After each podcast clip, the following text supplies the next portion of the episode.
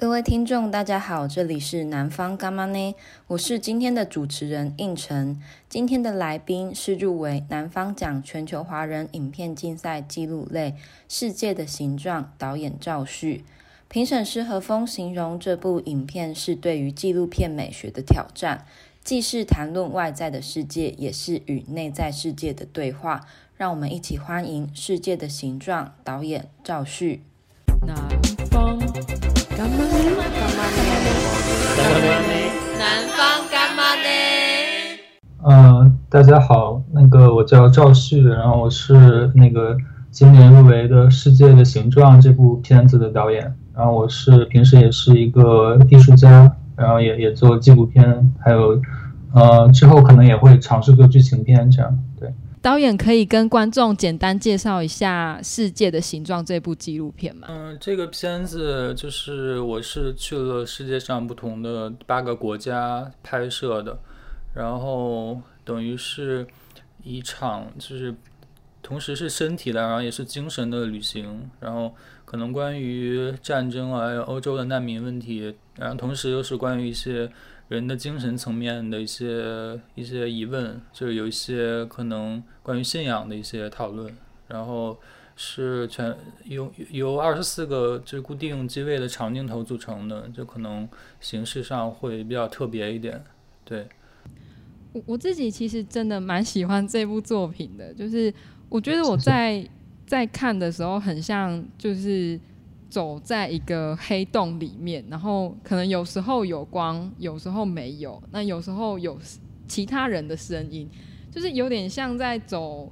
诶、世界的地下道的水管那种感觉。会期望说可以遇到，呃，通过这条路遇到很多人，去感受这个世界，感受自己这样子。导演刚才有提到说。拍摄这部片去了八个国家嘛？嗯，是一次去八个国家，还是分批去的啊？嗯，是分了几次，然后这个整个过程大概有两年的跨度。总共去了哪些城市呢？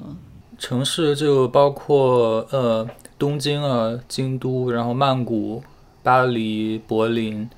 呃那个里斯本，然后呃还有。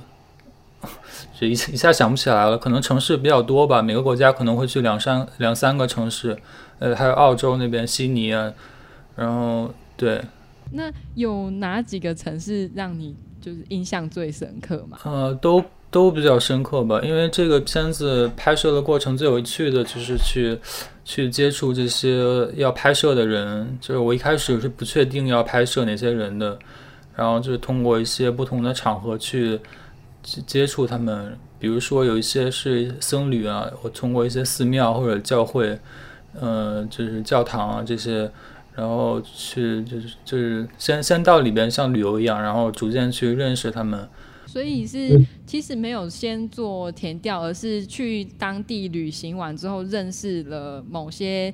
呃陌生人才去。拍摄他们的。对，前期大概有一个就是比较笼统的一个方案，就要拍摄哪些主题，或者大概要问哪些问题，但具体的人是到当地遇到的，嗯，然后要还要想办法说服他们接受拍摄，就是挺有意思的整个过程，对。所以那些在纪录片里面出现的，譬如说像呃一开始有难民啊，或者是僧侣啊。这些人都是你对他们很好奇，他们是有什么呃经历才去采访他们吗？还是说你会从哪些点切入去问他们一些问题？嗯，因为这个片子最开始是就是出于一种对世界的好奇，但是就是随着创作过程，它其实也是对于我自己自我的一种一种好奇，就是对我的精神世界的一种。呃，探索，所以就是拍摄的这些对象，一开始我就想先是确定一些和当时欧洲的这个难民有关的一些东西，因为，嗯、这是算是一个切入点吧，就想想探索一些可能离我生活比较远的一些人的生活状态。就当时我拍这个片子的时候，难民问题还是比较，就是在国际上是比较严重的，所以从他们就是进行切入。另外一部分就是一些跟一些僧侣啊，或者一些呃偏精神性的一些对象，就是这个是可能就跟我自己有关，我自己本身也是对佛教很感兴趣的，所以当时设计这个拍摄方案的时候，就想就探讨它两者之间的关系，就这种外部的世界的一些嗯、呃、社会问题和这种人的信仰还有精神层面的关系。所以拍摄这部纪录片一开始是想说，哦，我要拍摄这部纪录片才去规划这次的旅行，还是开始旅行了之后才开始想说，哎，也许可以来拍一部纪录片？我觉得可能是都有，就是，嗯，可能潜意识里边，我那段时间挺想去旅行的，然后后来是得到了一个机会，就是，呃，可以去拍一个东西，这样我就决定把旅行和创作结合在一块儿，对。在旅行的过程当中，因为就是毕竟要边拍摄纪录片一边旅行嘛，会不会有时候觉得说玩的当下不尽兴？因为像像我最近有在拍摄我阿嬷的纪录片，然后我有时候就会觉得说，哎，这个时刻我很想要，就是纯粹跟我阿嬷在一起，不要再去瞧那些敬畏啊、镜头的东西。你会有这样子的感想吗？其实我反而觉得拍摄让整个旅行会更更有趣一点，因为你如果单纯的去玩的话，很难有机会认识那些人。就是拍摄它其实给了我一个理由去去接触那些我平时经验范围之外的一些人。嗯，其实挺对，挺挺挺有趣的。反正，但是虽然说，呃，拍摄还是有有点有很多困难的，包括那个机器也很重什么的。但是去你呃整个整个做完了之后回来，就是觉得那些经历还是很有意思。嗯，所以反而是因为拍摄，然后让你会去观察到一些不同的面向的点嘛？对，如果我如果我不拍这个片子，可能就是我我可能也没有一个理由去，比如说去到那些寺庙和那些僧侣聊天这样。你在这一趟旅行当中，呃，有没有发生什么有趣的事情可以跟听众分享？其实挺多的。然后，嗯，我可不可不可以打一个广告？就是因为我我有我自己有一个就是微信公众号，然后我专门写了一篇比较长的文章来讲这些就是旅行里边的一些事情。然后我这公众号就是叫“飞翔飞飞翔”，就是是非的非，思想的想。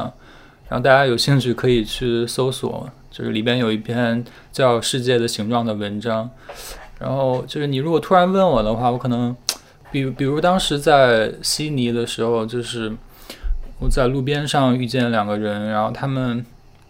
就其实是传教的，他们是信仰一种叫叫奎师那的，就是有点类似印度教的一种一种宗教，然后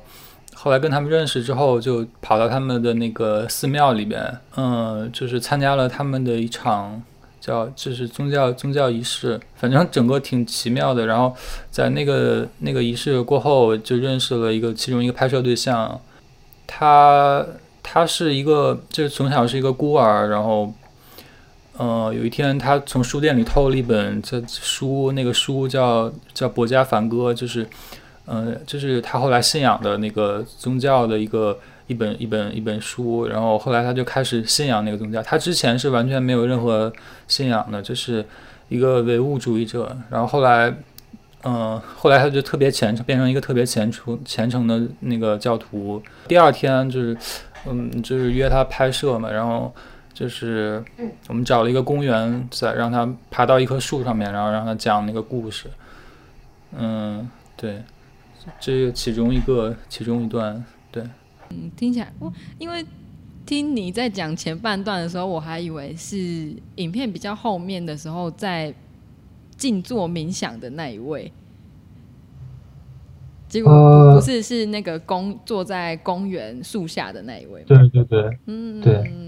那个那个静坐冥想的是我拍摄的第一个对象，哦，是第一个，在在那个对，那个是第一个在清迈，然后在一个寺庙里边，他们当时就是说你。你可以就是捐一些钱给寺庙，然后你可以找一位从里面找一位僧侣跟他聊聊天，然后我就是就随便找了一位，然后然后没想到他就同意那个拍摄了，对，然后后来是去了另外一个小一点的寺庙，是他平时修行的地方拍的。嗯，他之最后还问了我是，就是他感觉有一种感应，他问我是不是我是他是我第一个拍的对象，然后就是他他他的直觉还挺准的，对，好有趣哦。所以，诶，因为导演除了那一场之外，好像有在瀑布的那边那一场戏的声音 到冥想这件事情。所以导演平常有在做冥想吗？嗯、会有，就是平时有时候会在家里边，但是可能时间不长吧，就是有时候会做十几分钟这样，就还挺有帮助的。嗯，就它会让你心比较平静，然后注意力会比较集中。就是你长时间如果长时间坚持做的话，就是会，嗯，可能对对创造力上面也会也会有一些帮助。就是之前，就是大卫林奇他他就是特别特别喜欢冥想嘛，所以你看他的电影里边就有很多这种潜意识的这种东西，可能那种创造力可能嗯、呃、会来自这种这种冥想的训练，可能对。因为我前哎去年开始吧，有就是有在学瑜伽，然后那个瑜伽老师也有教我们做冥想。然后我有一个很有趣的经验，就是，嗯、呃，哎，不知道导演有没有听过脉轮？就是脉轮，哦，脉轮瑜伽是吧？嗯、呃，对对对，就是听说过，但嗯，脉轮它就是会身体某些部位会发光的颜色，然后做到我们那一天是在练习眉心轮。就是、嗯、呃，比较关于智慧的这个部分，它是一个蓝色的光，然后我们大大家就在教室里面做冥想，然后是真的身体会发出光吗？最后呃，是是会发出光，但是一般人是看不到这个光啊，就是某某些部位都会有对应的光，然后我在做冥想的时候，我就有看到印度的。一个算是神明，他叫黑天，嗯、就是我从来没有，我是从来没有看过他，但是我却就是有看到他的形体这样子，我就觉得这件事情很有趣。然后那个瑜伽老师就跟我说，那个也许是你的守护神。嗯，嗯，挺有趣的。那你你之前没有信信仰印度教？没有，我我的家庭也是像导演一样，就是比较佛教。嗯，嗯，那接下来还有没有什么地方你想要去旅行的地方？呃，因为最近疫情，可能哪都去不了。然后我之后的创作的话，我我我我现在有一个剧本嘛，然后啊、呃、之后会做一些创投，可能之后就是围绕着这个剧情片的项目来来做。对，是关于什么样的故事？嗯，嗯这个片子叫《嗜睡症》，就是关于关于一个家庭的吧，就是一个小孩得了一种奇怪的睡眠病、睡眠疾病，然后他和他的父母三个人可能他们有一些精神困境，然后 通过就是以这个疾病为线索，然后他他们一家人发生了一些改变，这样。那导演。因为之前导演的作品，呃，《秋山》和《关于城里的羊》其实都是纪录片，然后再到呃《世界的形状》也是纪录片。那为什么是什么样的转变让你嗯、呃、想要尝试剧情片？嗯，最开始做纪录片，可能一方面是可能对于现实的这种好奇，然后嗯，一方面也是他可能。嗯，比较比较容易进入吧，就是你不需要很多钱就可以做。嗯，但是慢慢的就是随着这种创作观念的改变，就觉得我单纯的是记录这种就是表象的这种物质世界，它可能呃没法没法很完整的表达我我的一些想法，就可能需要有一些主观的东西进去，包括我的。这两部纪录片也是有有一些虚构的成分在里边，就我觉得可能到了某个程度，你可能我我我现在的状态是，我更希望通过一些就所谓虚构的一些手法，然后去去去可能去抵达所谓的就是那种主观的真实吧，而而不是说记录某某种就是表表象的真实这样。那像导演，就是平常会用什么方法去收集自己的灵感吗？因为可能刚才有提到很多呃虚幻的东西，因为嗯、呃，像世界的形状一开始是呃从你的梦出发嘛，像梦这件事情，你会不会去记录它，或者是说呃在生活当中你怎么去发掘自己虚幻的一面和潜意识的一面？对，就是我平时是偶尔有灵感的话，是用用手机记录下来，然后就是像便签一样那种，然后慢慢的 最后把它整理出来。也我平时也会写一些小说之类的。然后因为我是从小是学学画画的，所以可能我之前也也做一些绘画之类的东西，就可能通过不同媒介的材料去去去就表现我的想法，然后慢慢积累，然后最后。嗯，把它变成一个电影。对，你刚才有提到说，嗯，学画画这件事，因为我要要跟你座谈嘛，然后就有查了一下你的资料，我有看到有一个网站有放你的那个绘画作品。哦，是吗？我我觉得就是是，是我的，嗯，是 art，是是那个英文的那个吗？对，是就是写那个少年皮。尼斯的荒诞之旅那个。啊，那应该不是我的网站。啊，真的，因为我有一个个人网站，对，那个是英文的，就是 Cargo 上面的，哦、对，那个皮尼斯那个是之前的一些就是插画之类的东西，嗯，然后就我做了一本类似绘本，就实验性的绘本，就好多好几年前做的了，就就比较对。嗯，那个在在我在我在我的微店里面也有也有卖，哦，真的哦，我觉得那个会大卖，因为真的觉得很可爱。嗯，那那个作品里面，呃，因为它其实里面有一些元素是跟我觉得是跟世界的形状有相关啦，就是像镜子啊、床或海边，是我我的理解有正确吗？嗯，可能潜意识里边会有吧。但是那个其实是比较早的了，就是，呃，当时画那些画，然后也一边在做一个纪录片，就是可能，嗯，有些东西通过纪录片，嗯，满足不了的，可能会会通过绘画来表达出来，对。然后现在逐渐我可能就会，呃，把那一部分也放到就我的电影里边，就可能，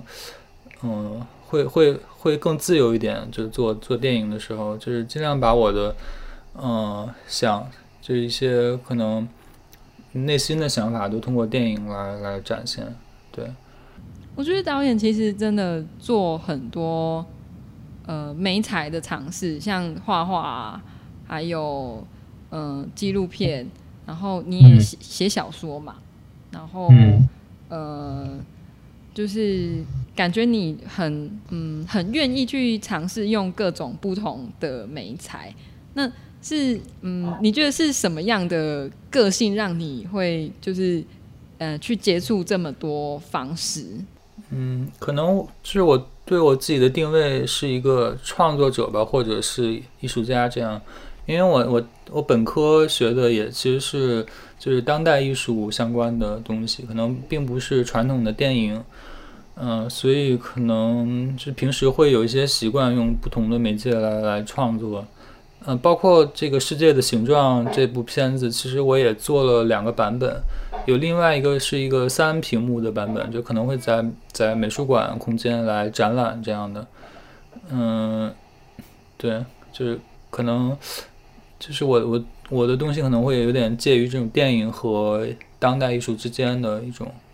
感觉。对，嗯嗯，导演本来就是学当代，呃，大学的时候是学当代艺术嘛？对，然后，哎，所以是学完当代艺术之后，还有再到伦敦艺术大学学习？没有，就是之前在那边学了一年，后来就不学了。然后，对。可是当初为什么会想要到伦敦那边求学啊？怎么怎么说呢？就当时可能也并不是完全我自己选择的，就是一些嘛，对，嗯，就是巧合，就这么简单。对对对对对，嗯嗯嗯，所以你在那时候只有呃去伦敦艺术大学是只有一年的时间吗？还是？对对。嗯，你觉得去那边学习对你来说有什么影响吗？还是其实它对于你的人生，嗯呃，占的篇幅不大，还是我觉得还挺重要的，因为是那个之前的话，一直是我在这种就是国内的这种教育，它是一种很就很很很传统的或者很城市化的那种艺美术教育，就是画一些素描啊这种，就是那种苏联体系的东西，然后就有点会压抑人的创造性的感觉，然后。包括整个就是，嗯，整个那段时间的状态我也就比较抑郁吧。然后突然换了一个环境，就感觉，呃，改变还挺大的。就能接触到很，就是那边欧洲那边很很自由的那些创作，就各种展览会经常去看，包括那边的文化环境也也会会会很不一样，反正，然后就有挺多。冲击的吧，对。那学绘画这方面是去伦敦那边学的吗？还是本来就在中国那边就开始有在画画了？这个就是从小就小时候小学的时候开始会学那种儿童画之类的，然后慢慢学一些素描、色彩，就是嗯，到高考的时候就变成那种考前班那种，就是培训都都都经历过。对，那你觉得画画这件事情对你来说是什么？我觉得它是像一个就特别基础的一种视觉的训练嘛。可能我后来的创作也受那个影响，就是我可能比较在乎它的视觉视视觉性的东西。嗯，另外就是说，他可能可能会就是从小让我接触一些跟艺术有关的东西，对。然后，但是它。同时，也可能也是一种后来变成一种限制，就是，嗯，因为受过那种系统的训练之后，你可能很难自由，很难去回到那种原始的状态，就绘画上面。所以后来就是感觉不如换一种形，换一种影像的表达方式，可能对。我我之前也有看到网络上有一个，就是你有一个个展叫“说吧房间”。哦，对，那个是去年做的一个就是小的艺术项目。对，这个展览也是，因为我有看到照片，好像呃是跟世界的形状的呃最后一个片段，好像是一一样的画面，是吗？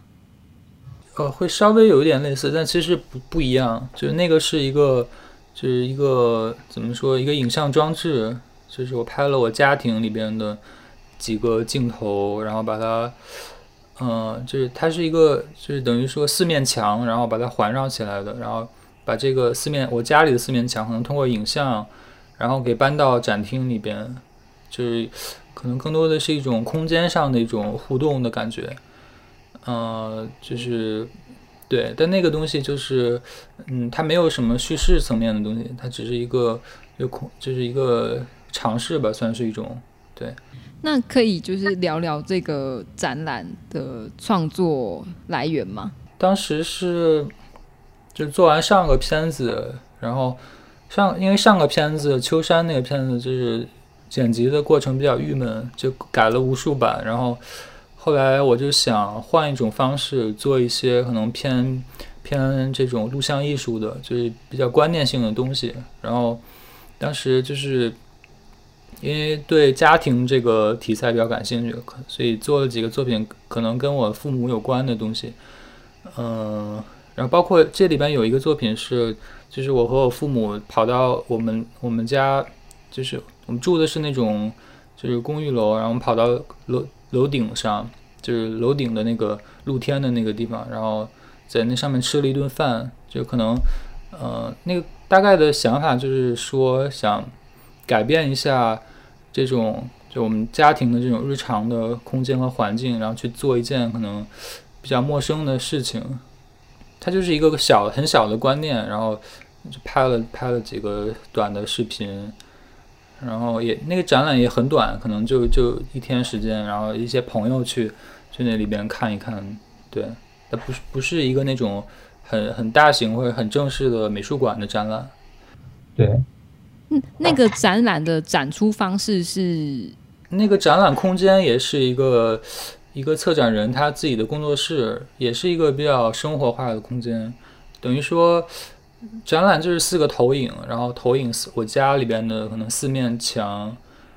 然后把它投影到那个展览空间四面墙上面，就相当于是一个空间的一个重重置吧。这个个展说把房间还有世界的形状，其实都是以房间这个空间为出发。那嗯，所以导演对于空间。这件事情有什么？就是在在你创作上，空间这件事情很重要吗？对我，我是可能对空间相对比较敏感，可能跟我之前的这种绘画的一些训练有关系。我觉得电影其实就是空间和时间，还有光，嗯，就可能这三个元素来构成电影。对，然后我当时做《世界的形状》这个片子的时候。就看了一本书嘛，叫《空间诗空间的诗学》，是那个加斯东呃巴什拉的一本书，就是探讨这种物理空间和人的精神空间的关系。就是可能整个世界的形状也是在探讨这个东西。就是我片头也引用了书里边的一句话。对，那时间跟光，因为刚才我们聊空间嘛，那时间和光这件事，你怎么去解读它们？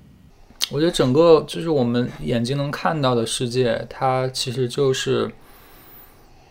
就所谓一个怎么说，一个四维的世界，就是它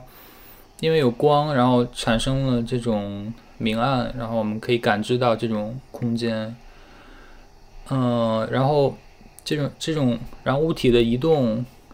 其实本身就有带又带有时间性在里边。这影像就是，我觉得这就是。就构成影像的基本的东西，就是你看画面上，呃，所有的影像的流动，其实它都是由空间、时间还有光构成的。对，但是其实像在佛，就是佛学里边，还有个特别重要的一点是你，你要有有眼睛才能看到这些东西。就是他强调一个人之所以能看到世界，很重要的一点是他还有意识。就假如我们没有意识的话，即便这个世界存在，我们也感觉不到。对，就这个这一点也挺有意思的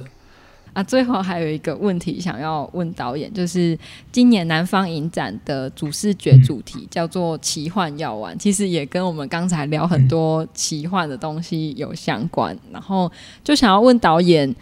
如果你有一颗奇幻药丸的话，你会希望你的身体或者是这个世界变得怎么样？就是也许是你吃进去。呃，你看到的这个世界变得不一样，但是实际上还是原本的那个世界。这，我我可能希望我能够达到一种灵灵魂出体的感觉，就是说可能可以脱离肉身，然后就变成变成意识本身嘛，就可能呃没有没有肉身了，然后但我可以感感知到所有的是整个世界，对，可能不受。不受空间和时间的限制，嗯，